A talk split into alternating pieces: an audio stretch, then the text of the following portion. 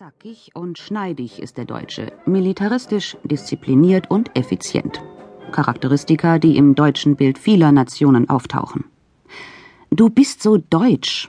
Spanier, die das von ihren Landsleuten zu hören bekommen, dürfen sich beleidigt fühlen, meint Maria José Valeria aus Madrid. Du bist so deutsch, so gerade, so ernst, fleißig, also alles, was hässlich ist. Also sparsam und pünktlich und, und das alles es ist nicht genau ein Schimpfwort, aber in, etwa in die Richtung.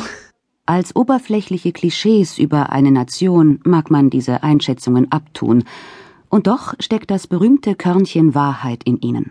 Denn dass es einen Nationalcharakter gibt, eine Mentalität, die sich in allen gesellschaftlichen Gruppen eines Volkes widerspiegelt, mögen auch Wissenschaftler wie der Soziologe Norbert Elias nicht abstreiten.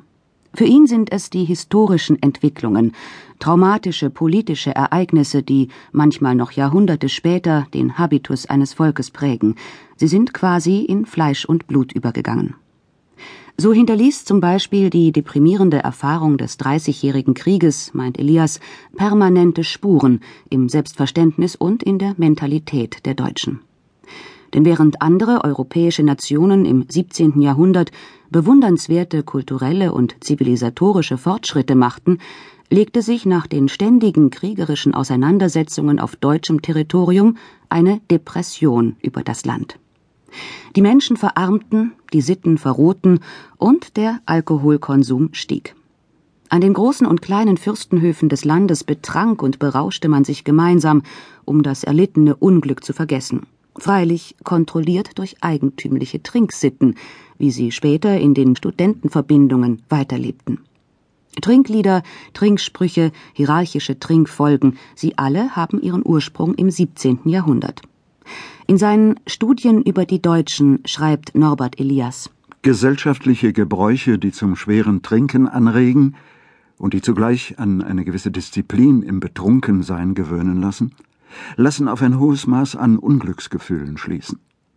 Offenbar sucht man sich auf diesem Wege eine gesellschaftliche Notlage, die schmerzt, der man aber nicht entrinnen kann, erträglicher zu machen.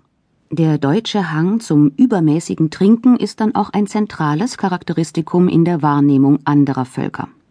Bereits Anfang des 18. Jahrhunderts werden die Deutschen bei einer Umfrage unter Europäern gleich in mehreren Kategorien als dem Alkohol zugeneigt beschrieben.